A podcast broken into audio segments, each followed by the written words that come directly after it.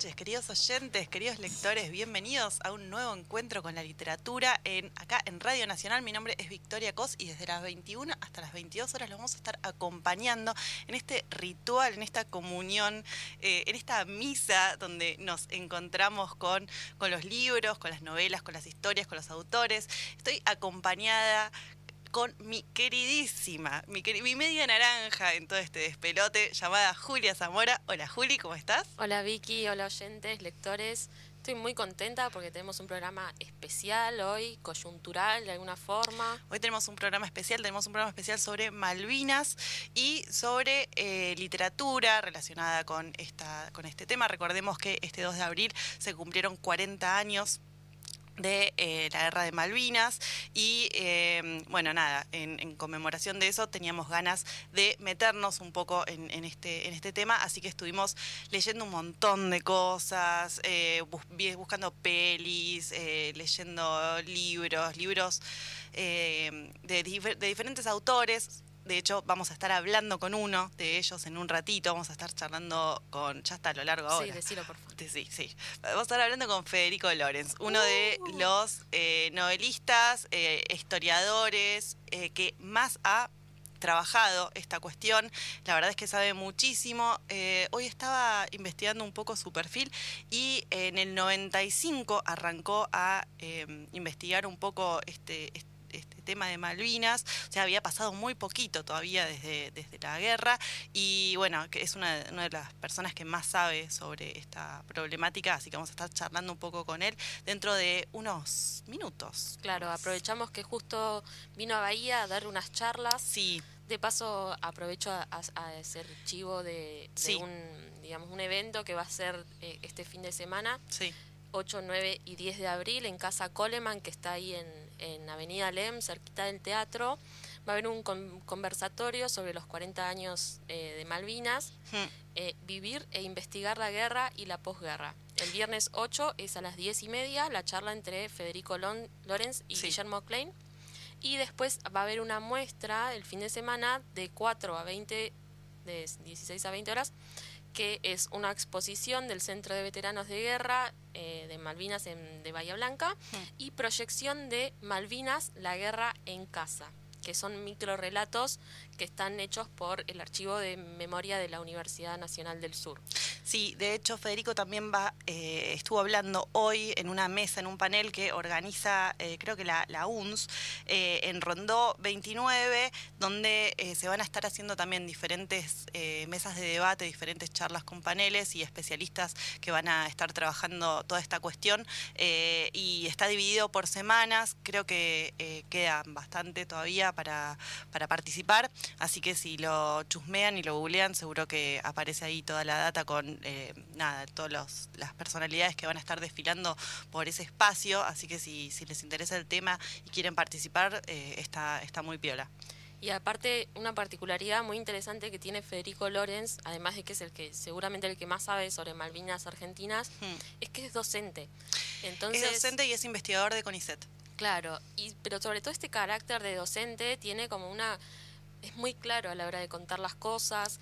Eh, tiene libros incluso para tratar el tema en la secundaria. Con chicos, tiene un libro para chicos sobre este tema. Y ese, de hecho, es uno de los ejes que me interesa mucho. O sea, cómo abordar la cuestión Malvinas en la juventud, ¿no? Exacto. Eh, porque las personas adultas, la mayoría, bueno, lo vivió, experimentó y sabe mm, digamos, por vivencia, por vivencia propia, a ver eh, cómo, cómo fue todo ese proceso, pero los que, los que nacimos después del, 85 aproximadamente, medio que eh, tenemos una percepción totalmente diferente de eh, todo de toda esta cuestión. Así que eh, está bueno pensarlo pensar cómo entramos ahí cómo lo narramos cómo charlamos del tema con los chicos con los jóvenes.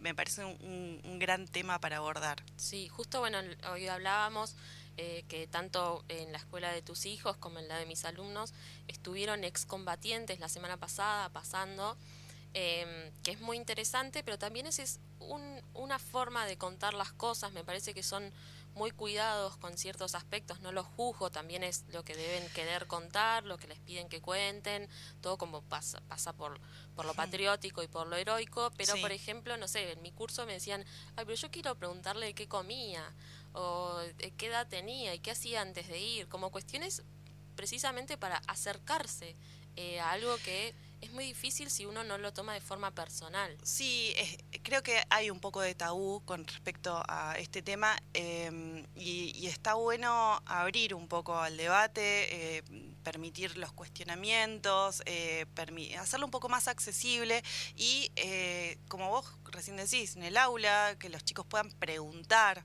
em, nada, sin miedo, sin, sin prejuicio y, sin estar tan a la defensiva a veces con un tema que claramente, eh, a ver, es delicado, eh, pero que deberíamos poder permitirnos charlar sobre, claro, sobre cual.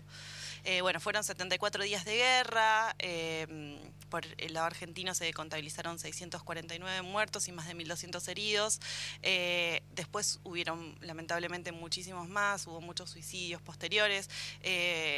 a ver, hay, hay muchos mundos que explorar en la cuestión Malvinas. Estuvimos leyendo el libro de Leila Guerriero. Eh, debo decir que Leila nunca defrauda, la verdad es que eh, es un libro muy duro, pero eh, muy claro, de, escrito de manera muy sencilla y, que conciso, ¿viste? Porque es recortito. Son creo que 94 páginas, si no recuerdo mal. O sea, se lee en un ratito, en una tarde, y la verdad es que te abre muchísimo la cabeza, eh, te cuenta cosas, yo por lo menos eh, no conocía eh, toda la, historia. El libro se llama La Otra Guerra.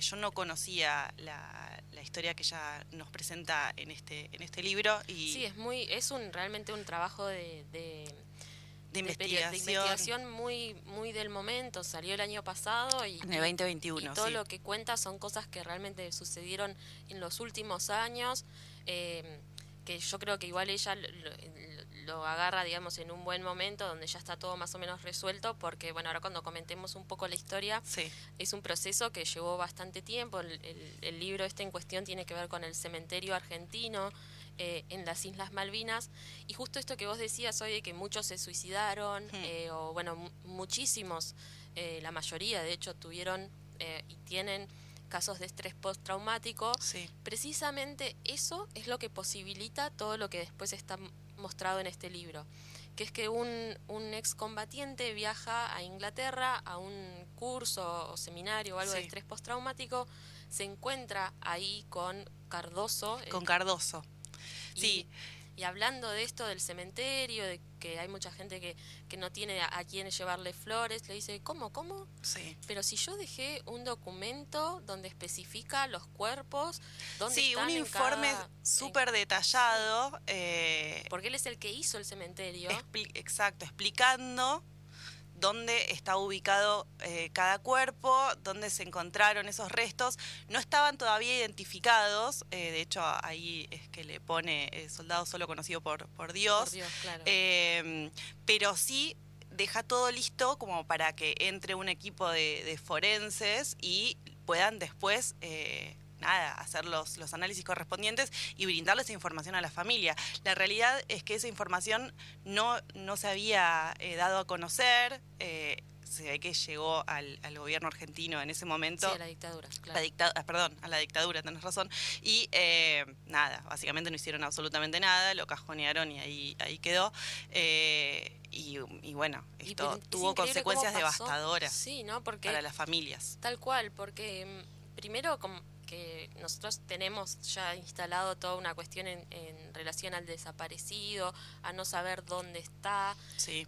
que ya es un montón. Pero en este caso también en particular, eh, no es solamente, es, es, una forma de darle un cierre, saber cómo murió, dónde está, que podés, si querés, ir y llevarle flores, eh, que esté el nombre en una lápida, porque si no es como que no sucedió. Sí, para muchas personas eh, fue muy, muy reparador eh, tener este, esta, esta, información y saber, poder ponerle un lugar a, su dolor y saber cómo se encontraba el cuerpo.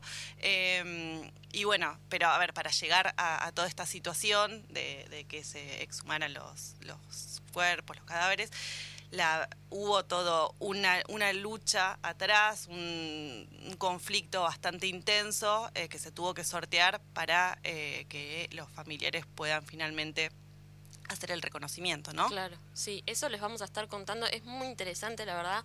Eh, todo lo que cuenta, yo no, no conocía nada. Yo tampoco conocía esta historia. Eh, como siempre, Leila trayéndonos eh, historias interesantes y conmovedoras. Le escribimos para, para tenerla hoy, aunque sea por teléfono, pero tenía un compromiso. Pero bueno, está al tanto, le vamos a mandar el Spotify después. Em, y bueno, también unos testimonios que quería mencionar por si hay gente que, le interesa. Uno en particular es muy interesante porque nosotros lo tuvimos acá, a Sagasti, a Luis Sagasti. Y él escribió para el diario argentino eh, una pequeña nota sobre su recuerdo de eh, Islas Malvinas. Eh, y está bueno porque, mm, bueno, es, es, es, digamos, también el registro de una persona sensible, que, que, que no es lo mismo capaz que un excombatiente que va a la escuela, lo mismo que dice y hace eh, pie, digamos, en, en una cartulina que le hicieron dibujar. Entonces, hasta, bueno, eso también tiene la, su característica de docente, ¿no? Está mostrado también en eso. Sí. Es re interesante. Después también hay un podcast que está muy bueno de Miguel Granados, que es La Cruda, que es una entrevista a Néstor Marrapodi.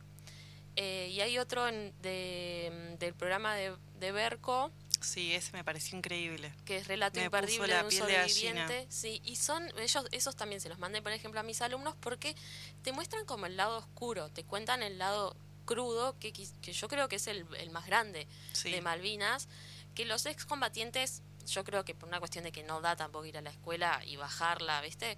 Pero que lo dejan un poco de lado y acá sí se cuenta esto de, bueno, que no comían nada, que estaban cagados, meados, eh, que se les explotaba gente al lado, o sea, un montón de cosas terribles. Eh, sobre todo el tema de que no les llegaba eh, alimento me, parece eso es, terrible. Sobre todo, sobre todo sabiendo el, acá. El que hace la entrevista con, con Berco eh, cuenta que bajó 20 kilos en, no sé, dos meses, que fue terrible, que vivían a, base líquida, o sea, sopas y a mate. sí y bueno, nada, con frío, mojados, en situaciones muy deplorables, eh, organizándose entre ellos, entre sus compañeros, para armar, eh, armar las, las eh, los pozos para claro sí tapados con una, un, toldito era todo súper precario y no habían agarrado un arma capaz nunca habían hecho en la prueba eran cinco tiros de prueba o sea era como todo muy, muy inexperto y muy abandonados, eso es algo que no se cuenta. Sobre todo acá se hizo, en ese momento se hizo una lavada de cara impresionante con esto de juntar cosas para mandarles y como diciendo, uh, mira, todos estamos haciendo caridad y después se estaban cagando de hambre, eso no se cuenta. O el impacto que tuvo también volver y no ser reconocidos, que no les dieran trabajo. Eh, o sea, también nosotros ahora hablamos de los veteranos de guerra, pero tardó mucho tiempo en ser en que fueran reconocidos como tal. Sí, digamos que, la sociedad argentina pasó de una euforia a eh, nada, a un silencio y a un desconocimiento, digamos, de, de, lo que pasó, medio que todos de alguna forma miraron para otro lado, porque, bueno, hay algunos análisis de, por qué pasó esto. Eh, a ver, era duro, era doloroso eh, y, bueno, pero fue muy traumático para, para los soldados que volvieron. Eh, y bueno, de esto también habla un poco el libro de, Leila. Sí, y después algo que me llamó mucho la atención de estos dos podcasts es que los dos mencionaron lo bien que fueron atendidos cuando volvieron con los ingleses. Sí, a mí eso me impresionó. Es como, te da una bronca, y también cuentan, por ejemplo, que cuando se encontraban con los ingleses, estaba la mejor, digamos. O sea, no es que vos te cruzabas a uno y lo matabas, sino que se, pasaban comida. Sí, que de hecho estaban como nerviosos al principio porque no sabían cómo iba a ser ese encuentro. Eh, y la realidad es que, eh, nada, este, fue siempre muy ameno y a ver, eran... Hasta los ingleses los cuidaron mejores que nosotros, o sea... Sí, es que eso me pareció increíble, o sea, les daban cuatro comidas por día, hasta un cigarrillo les ponían para después de comer, eh, y bueno, obviamente las condiciones eh, de vivienda eran muchísimo mejores, estaba, les daban abrigo, les daban... Eh, incluso esto que contamos del, del cementerio, digamos, a ver, la realidad es que la, la dictadura los dejó tirados, los cuerpos desparramados eh, por el lugar y ellos se tomaron el, trabajo. No con esto, con esto no quiero este, tirarles flores a los ingleses, ¿no? Solamente estoy contando algo que está en el, en el libro y que a mí me llamó mucho la atención porque no es el, discurso oficial que generalmente solemos escuchar, ¿no? Eh, bueno, este, este ¿cómo se llamaba? El Cardoso. Cardoso se tomó el, trabajo de manera muy meticulosa de eh, ubicar a los cuerpos y de darles una sepultura eh, y, después de, tratar de ayudar a las familias para que los pudieran reconocer. Eso habla de una sensibilidad que claramente eh, los militares no tuvieron y eso también me da un poco de bronca que no se diga, ¿no? porque el marco de todo esto es la dictadura y es una decisión, digamos, que, que atropelladísima de mandar Sí, que fue totalmente contraproducente, además, porque hasta ese momento la realidad es que había, digamos, un, nada, había comercio entre Argentina y, bueno, y las islas que también son argentinas, pero eh, mandábamos fruta fresca, eh, venían ellos acá para eh, nada, partos, para, para atención médica. Eh, y según lo que, lo que dicen algunos historiadores, por, por inercia, digamos, a ver, y por decantamiento, las, las relaciones iban para mejor. Claro. Esto fue totalmente contraproducente y hubo un retroceso enorme. Eh, hasta desde ese lugar es, es, horrible lo que pasó. Pero viste qué fácil, una de las cosas también que me gustaría preguntarle es qué fácil y con qué rapidez nos enemistamos con los ingleses y con los chilenos porque no nos ayudaron y no tan fácil nos enemistamos con los militares, ¿no? como que es más difícil llegar a esa crítica, o al menos yo de los excombatientes no escuché a ninguno que apunte hacia eso, que para mí es lo fundamental, porque también es la manera de entender todo lo que pasó después, o sea, es el contexto histórico. Em, pero bueno, es, es, es un tema sensible. Son relatos muy, muy duros em, y bueno, están como muy bien expuestos en, en, esta historia. Se llama La Otra Guerra, el libro de Leila Guerrero, que como decíamos salió el año eh, pasado y que bueno, recomendamos a todos que, lean porque es muy esclarecedor, junto con eh, los libros de eh, Federico Lorenz, que es con quien vamos a estar charlando dentro de un ratito. Tiene notas muy, muy, muy interesantes en revista Anfibia, donde analiza el tema de manera muy clara y de manera muy, eh, muy interesante, ¿no? Eh, porque justamente creo que lo que hace es esto, correrse un poco del tabú que a veces eh, hay alrededor de esta problemática y, nada, trabajarlo desde ese lugar, incluso desde, desde esto de, los jóvenes que me parece que está bueno, o sea, está bueno ver cómo les contamos la, historia a, los chicos Sí, uno de los textos, este que, que decís vos para los jóvenes, se titula Postales desde Malvinas. Y dice, un viaje extraordinario por uno de los archipiélagos más australes y queridos de Argentina. Ese es para, para chicos, digamos. Después también hay otro que es un libro de viajes, que es Fantasmas de Malvinas, porque Federico Lorenz tuvo la oportunidad de ir repetidas veces a las islas. Y hay otro que también es muy, muy interesante, que se relaciona con esto de su carácter de, profesor, que es elogio de la docencia, cómo mantener viva la llama. Y en este aborda así cuestiones de precisamente cómo enganchar a los alumnos. Eh, me parece que de, esta, por ejemplo, esto del testimonio es una buena forma de, de que ellos se relacionen con la historia desde el relato, digamos, en primera persona pero bueno, también hay otras formas como esto, llevarle diarios de época, a ver qué se contaba en ese momento, qué ilustraciones había de Malvinas en ese momento, qué repercusión tenía en el arte. Justo hoy tenemos uno de los temas que vamos a escuchar, es No Bombardé en Buenos Aires, eh, de Charlie García, que eh, se grabó durante los últimos días de la Guerra de Malvinas.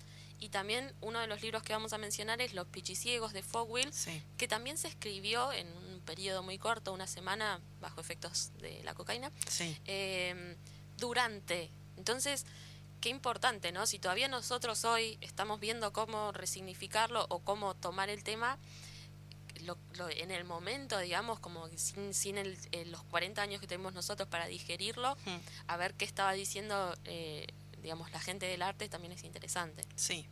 Voy a hacer un breve eh, repaso del el perfil académico de Lorenz para eh, ya que lo conozcan porque dentro de poquito vamos a estar charlando con él eh, y me parece que está bueno escuchar un, tema ahora en unos minutitos, así que se los dejo como para que lo conozcan. Eh, Federico Lórez nació en Buenos Aires en 1970, como les contábamos es historiador y escritor, es investigador adjunto del CONICET y profesor de historia en el Colegio Nacional de Buenos Aires, eh, fue distinguido con la beca Guggenheim y se eh, especializó en temas de historia reciente argentina, Malvinas sobre todo y el Atlántico Sur.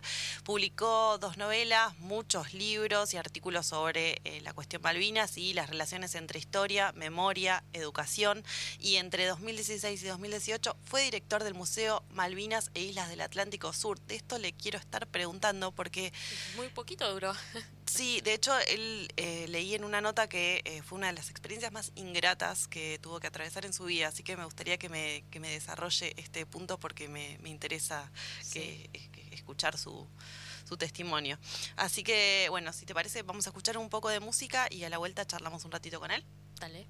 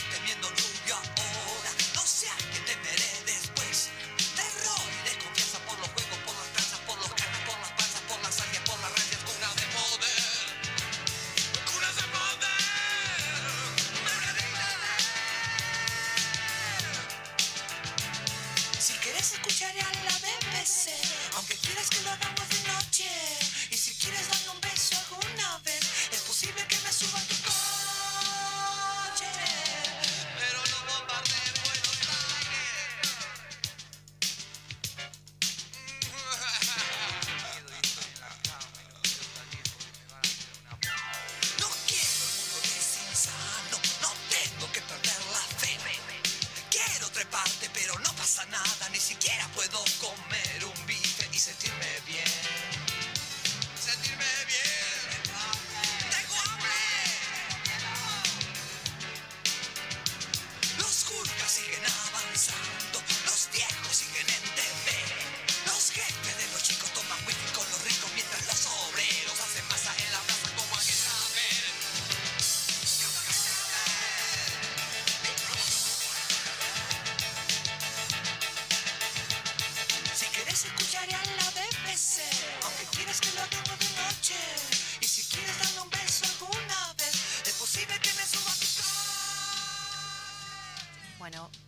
Volvimos y ahora sí estamos en comunicación telefónica con el historiador y investigador del CONICET, eh, Federico Lorenz. Hola Federico, ¿cómo estás? ¿Qué tal? Buenas noches, gracias por llamar. No, gracias a vos por estar en el programa. Eh, ¿Cómo te fue en el, en el panel? ¿Recién lo terminaste o no? Sí, hace un ratito, la verdad que muy bien, fue muy interesante, había bastante gente, estudiantes profesorados, eso es lindo. Así que muy bien, por suerte, sí, sí terminó ahora, hace poquito? ¿O, llegamos justo? No, no, hace un rato, por eso eh, no hay ningún problema, todo puedo atenderlo más bien.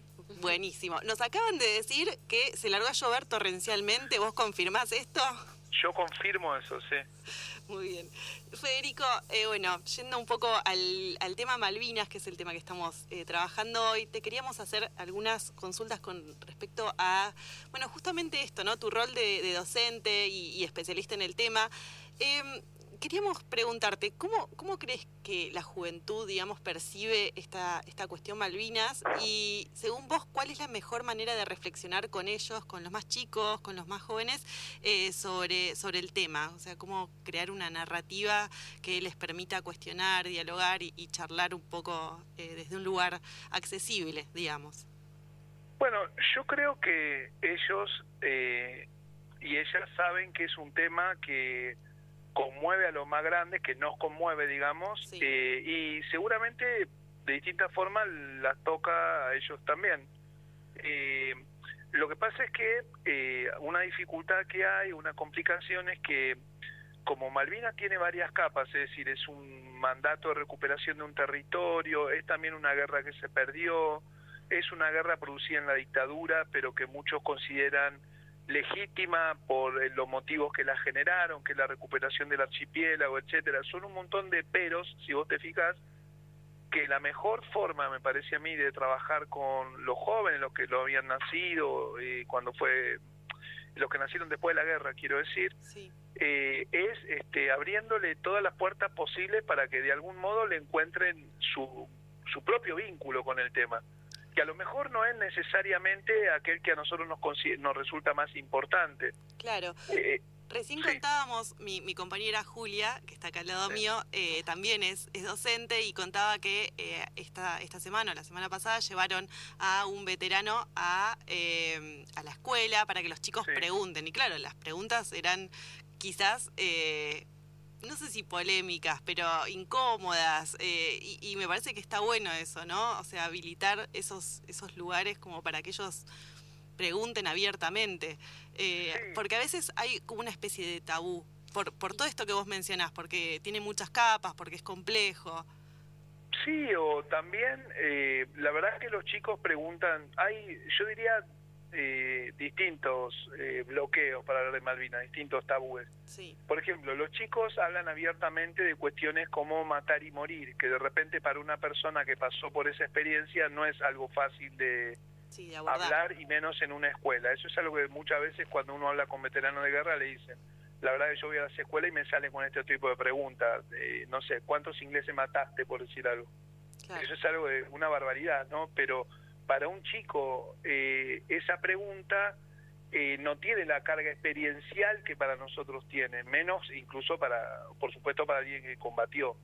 Entonces, eh, también están los tabúes de que lo que le da sentido a una persona al sacrificio que hizo, que es haber estado allá o haber morido a sus compañeros, para alguien más joven puede, puede no tenerlo, o sea, la cuestión de la soberanía puede no tener el valor que tiene para esa persona que estuvo allá.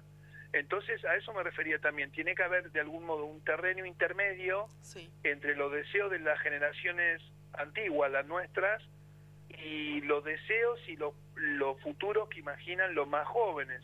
No lo digo, por supuesto, desde una perspectiva ingenua. Digo, yo doy clases en secundarias en, en Buenos Aires, donde vivo, ¿no? Sí. Este, y el punto es que me parece que si uno no hace eso, eh, es difícil establecer un vínculo también. No es diferente, eh, sin banalizar el tema Malvinas, a lo que sucede, por ejemplo, con los géneros musicales o cuestiones por el estilo. Eh, los chicos y las chicas tienen un registro propio de su época y reponerle contexto a lo que era el registro de lo que éramos los que vivíamos en el 82 y es muy difícil. Sí, sí, sí, por eso me, parecía interesante ver cómo, ¿no? Cómo se construye, digamos, ese, ese espacio que, que habilite y que, que, genere una narrativa que sume también, ¿no? Que nos permita pensar Malvinas desde otro lugar.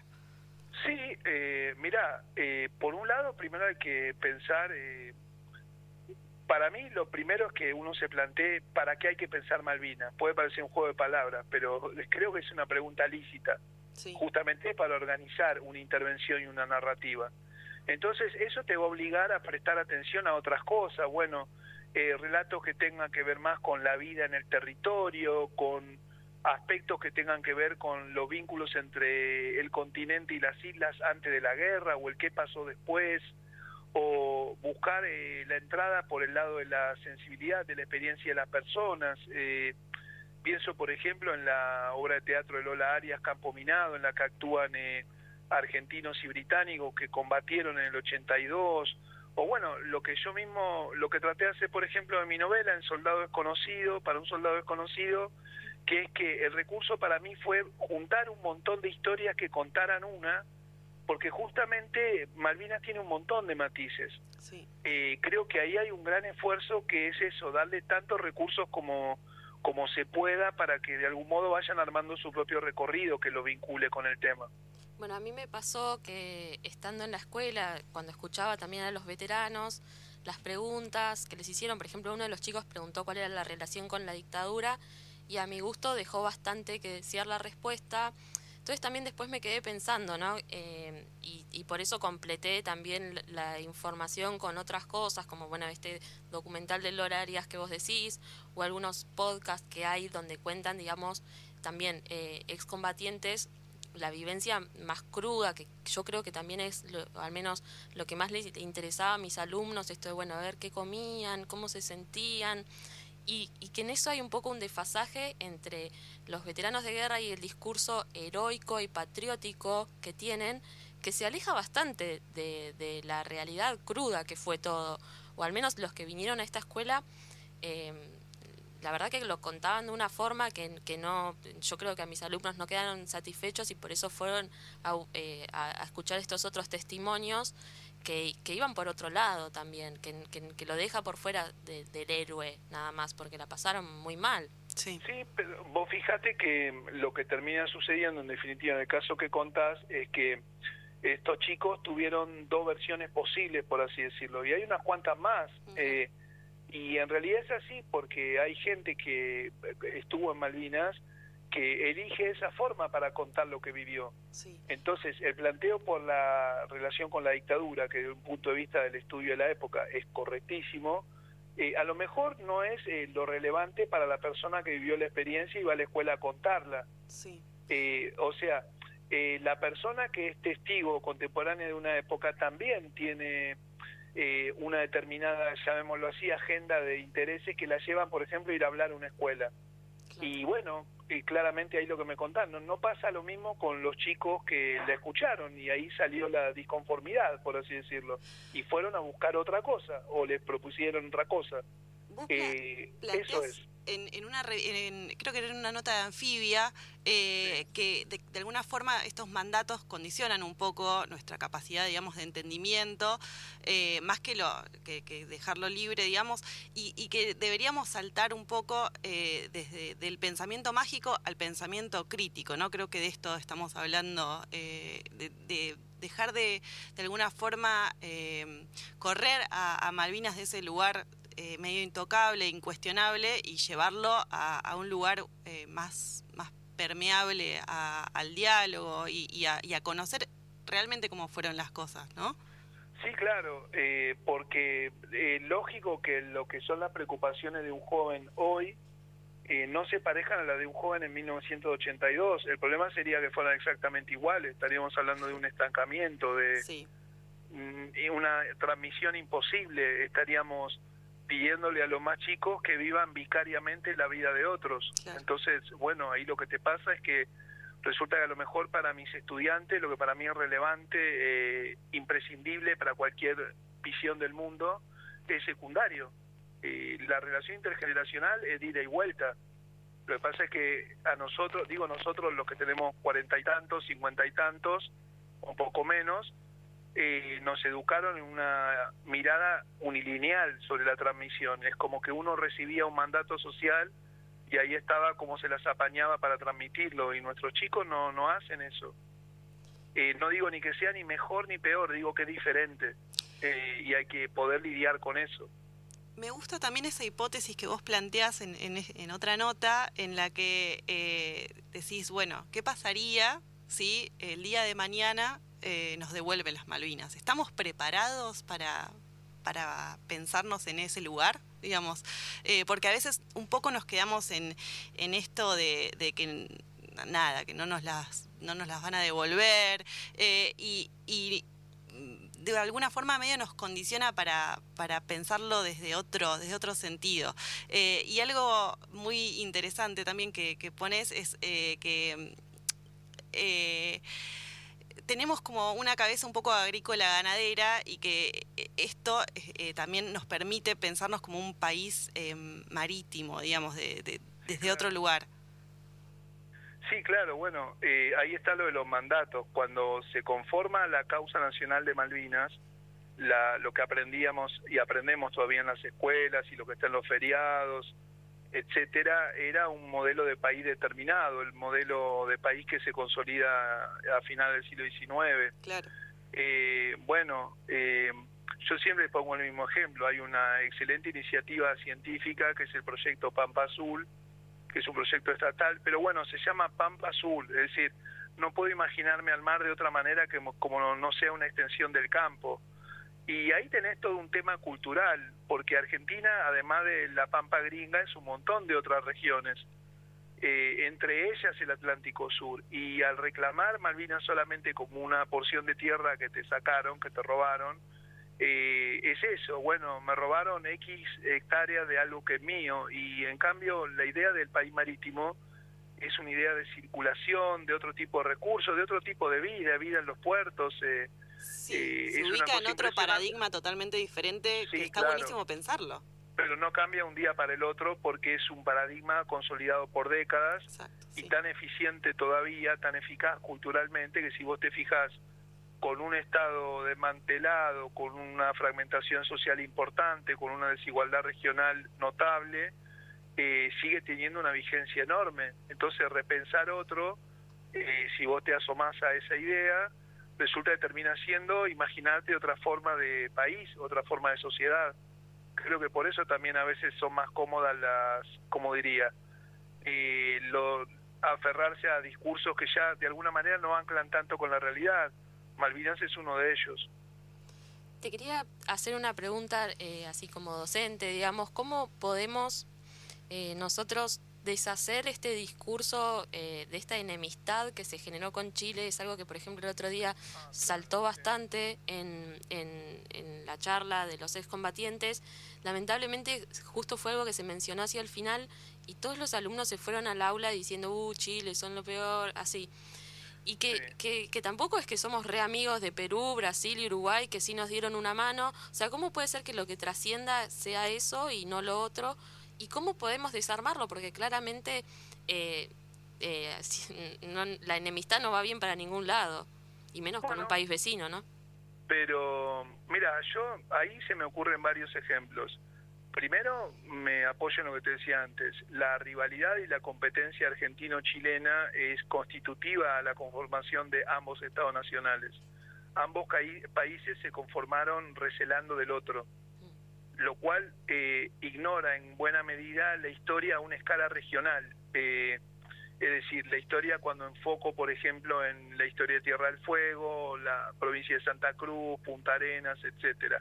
Eh, ahí hay una serie de ejemplos. El primero que se me ocurre, no sé, además del remanido de que ahora vino de visita Boric y el ministro de Cultura no tuvo mejor idea de poner el cuadro del abrazo de Maipú, que está bien, pero no es lo único es que Argentina tiene una frontera extensísima con Chile, es el país limítrofe con el con el que más conflicto limítrofe estuvo, pero jamás estuvimos en guerra con Chile, por ejemplo. Vos fíjate, ahí tenés una retórica, si vos querés, que no se materializó nunca en un conflicto armado, aunque casi vamos a la guerra en el 78. Después hay ejemplos históricos. Nosotros aprendemos que el conflicto, la represión a los obreros en la provincia de Santa Cruz era fundamentalmente por una cuestión ideológica, porque se temía la penetración comunista, etcétera, etcétera.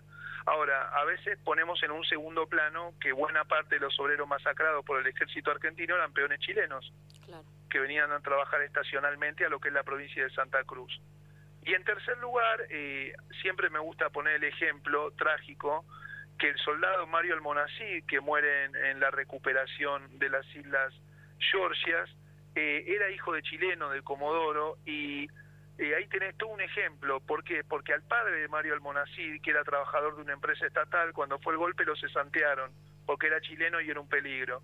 Y resulta que su hijo termina haciendo la colimba y muriendo defendiendo la bandera del mismo país que le quita el trabajo a su padre por peligroso. Entonces, a mí me parece que si uno plantea esas contradicciones, resulta que por lo menos, obviamente dándoles contexto, ¿no? Porque la contradicción también te puede paralizar. uno por lo menos siembra una duda y a lo mejor nuestro trabajo como docentes en lugar de transmitir mandatos es sembrar dudas. Perfecto.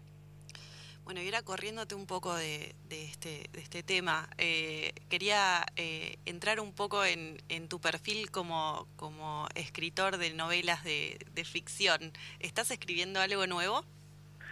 Eh, nuevo. Tengo una novela ahí que está esperando destino, que es justamente la historia, una historia ambientada entre Tierra del Fuego, Malvinas y Santa Cruz, que justamente cruza a patagónico, diríamos, de esos distintos territorios. Digo, patagónico de esos distintos territorios.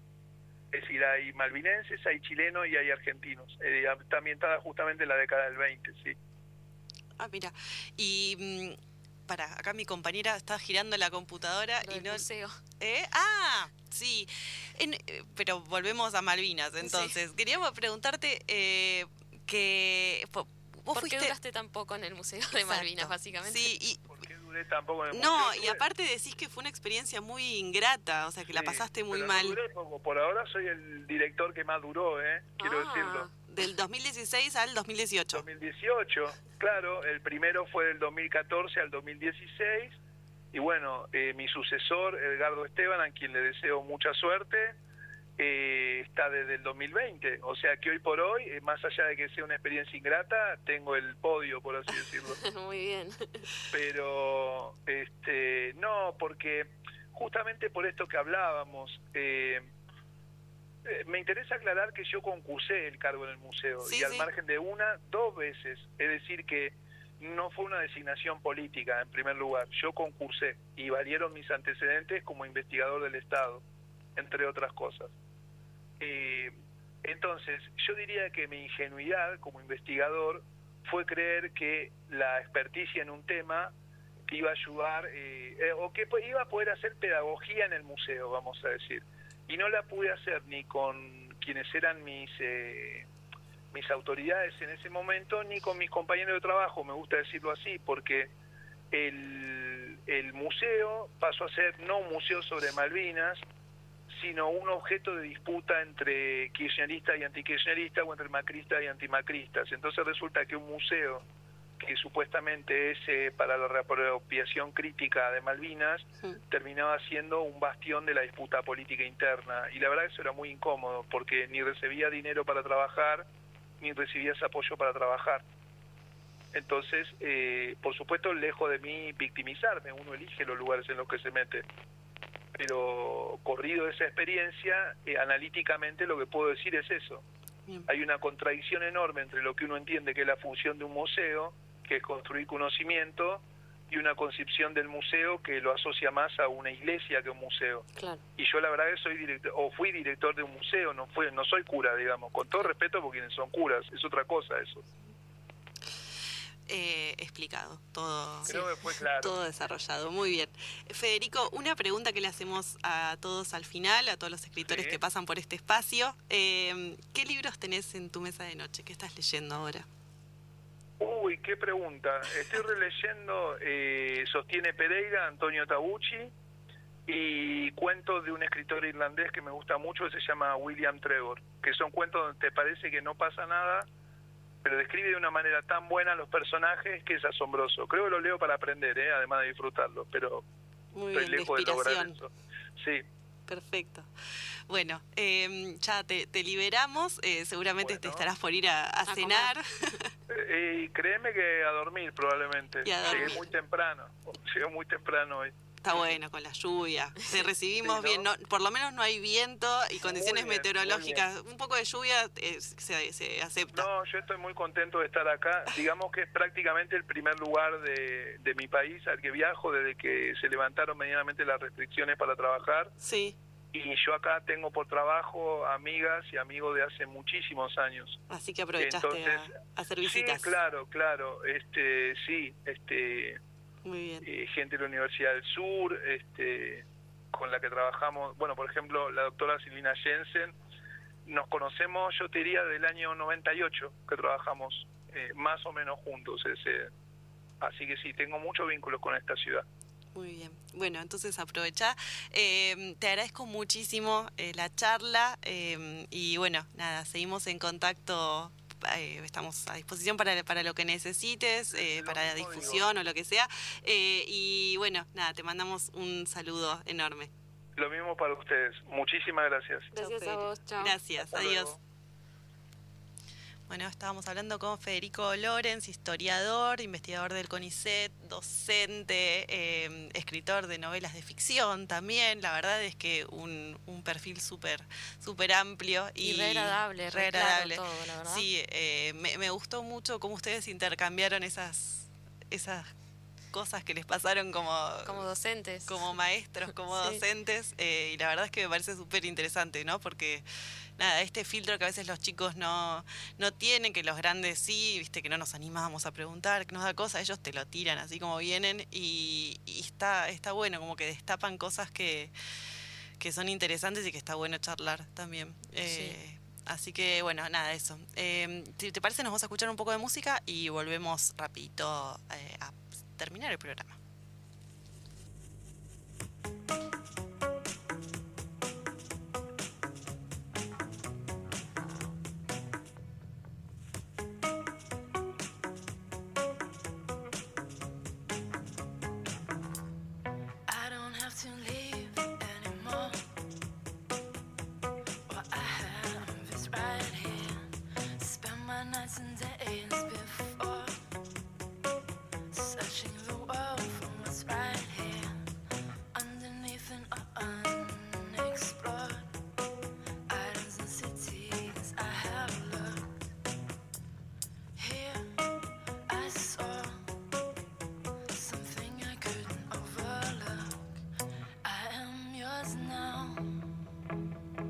tonight.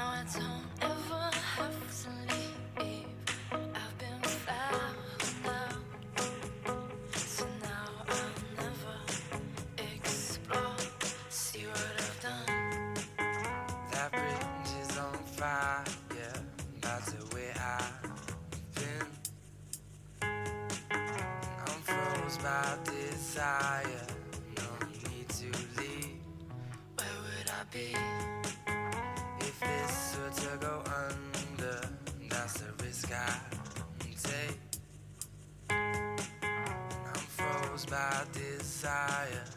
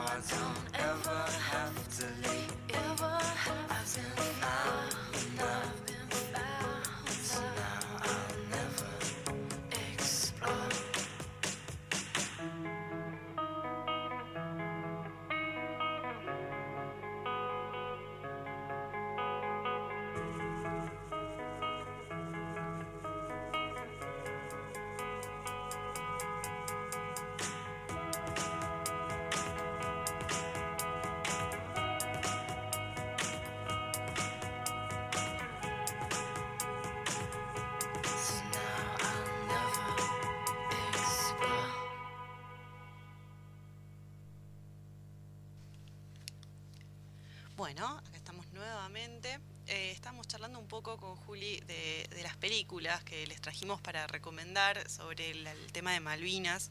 Em, y bueno, tenemos dos para ustedes. Eh, una que se llama Teatro de Guerra, eh, que es de Lola Arias, salió en 2018, ¿no? Sí, esa dura 82 minutos, es un documental el que mencionó recién Federico en, en la entrevista. Está muy muy bueno porque es un documental muy experimental que juega un poco con esto de realidad, ficción, documental, no. Es como, tiene mucho teatral, eh, alterna mucho, ¿no? Entre, entre lo espontáneo y la actuación.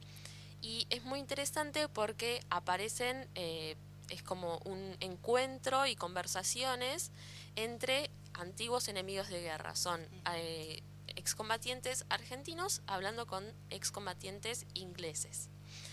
Se presentan ellos y después, digamos, comparten varios espacios como una pileta de natación, un regimiento militar, eh, y son escenas muchas que son reales y otras que son actuadas. ¿sí? Hay, hay partes que están guionadas y partes que son espontáneas. Entonces es muy, muy interesante. Em, justo eh, decíamos que está, salió digamos, el proyecto de una clínica de Alan Pauls y recibió premios em, en 2018, Bafisi como mejor director. Eh, después también el mismo año los premios Fénix, nominada Mejor Documental, Foco Documental y Ópera Prima. Y bueno, algunas palabras de la, de la directora Lola Arias. ella presentó una videoinstalación, en realidad primero eh, compuesta por cinco cortometrajes de veteranos de Malvinas, donde recreaban sus memorias y de ahí más o menos eh, fue modificándolo para que quede el resultado final de este documental. Em, es como que dirige una obra de teatro y una peli a la vez. Yo la, tengo que ver esa, todavía está muy buena, está en Cinear para verla. Sí. Em, Eso está bueno lo que decís, porque si no, no, no, Claro, no, yo me acuerdo que la había visto el año pasado o, el año anterior. Sí, y no necesita, o sea, tenés una cuenta, pero es gratis. Porque hay algunas que hay que pagarlas. Creo que esta está liberada por la época, precisamente. La otra que tenemos para recomendarles, que creo que eh, también está en YouTube completa, eh, es eh, Iluminados por el Fuego. Es una película argentina del 2005 que está coescrita y dirigida por Tristan Bauer. Y bueno, está basada justamente en el libro homónimo de Edgardo Esteban. Eh, y narra las experiencias de Esteban Leguizamón, un excombatiente de la Guerra de Malvinas. Esta película eh, fue una de las que impulsó eh, muchas denuncias de torturas en Malvinas y de hecho cuando se presenta el film por primera vez en Corrientes, allá en el 2005, los excombatientes que estaban acompañados por su familia estuvieron muy conmocionados, de hecho no se pudieron mover del cine por la emoción que tenían y bueno, nada, esto fue el origen después de una investigación más amplia. La película es muy conmovedora, es muy fuerte, pero también eh, es muy necesaria. Eh, así que nada, si la pueden ver, eh, actúa Gastón Pols. Sí. También. Y, y bueno, nada, es, es, muy interesante. Buenísimo. Bueno, me, me encantan estas, estas dos propuestas para ver. Eh, bueno, nos quedó afuera, nos quedaron afuera algunas cosas de, del texto de Leila Guerriero, que la verdad que era re interesante. Sí. Precisamente esto que dijiste vos sobre eh, las denuncias a, torturas que, que, hubo a partir de esta película, me llevó a pensar una de las cosas que yo realmente, bueno, que después ahora tiene sentido con esto que dijo recién Federico, cómo el museo se disputó políticamente. Bueno, también hay varios grupos de ex veteranos de Malvinas que responden a, ideologías políticas. Tenés los kirchneristas, los antikirchneristas, y eso es algo que aparece también en el textito de Leila Guerriero. Eh, de hecho, es parte de, de, que ellos no se puedan poner de acuerdo para decir, bueno, sí, hacemos los, las muestras de ADN. Es eso, que había como... Sí, hubo mucho tironeo en el medio. Algunas personas creían que iban a querían sacar a los restos de, de los muertos de, Malvinas y traerlos para Argentina y eso les generaba mucho rechazo. Por una palabrita, siempre me, llama la atención lo semántico, ¿no? Sí, Porque la palabrita era repatriación, entonces vos decís, bueno, no, pero si nosotros pensamos que las Malvinas son argentinas, repatriarlo sería que para ellos sería devolvernos a nuestro país, no, o sea, se quedan ahí, que al final no sucedió. Después eh, circuló mucho también el discurso de que iban a hacer una fiesta de huesos, un, carnaval. de huesos. Bueno, eran todos argumentos, la verdad es que, no sé, a mí me parecían todos eh, medio...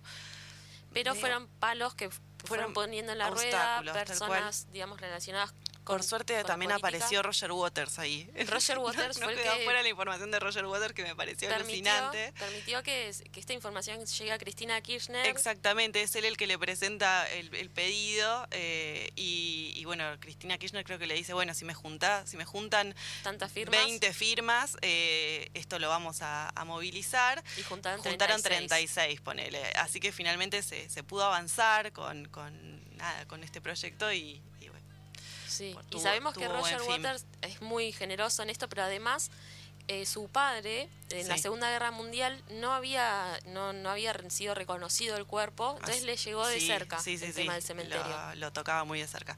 Bueno, se nos fue el tiempo, nos encontramos el jueves de la semana que viene para otro encuentro con la literatura. Em, los, los dejamos, ojalá hayan disfrutado este especial de Malvinas y bueno, nada, nos seguimos por Instagram. Adiós. gun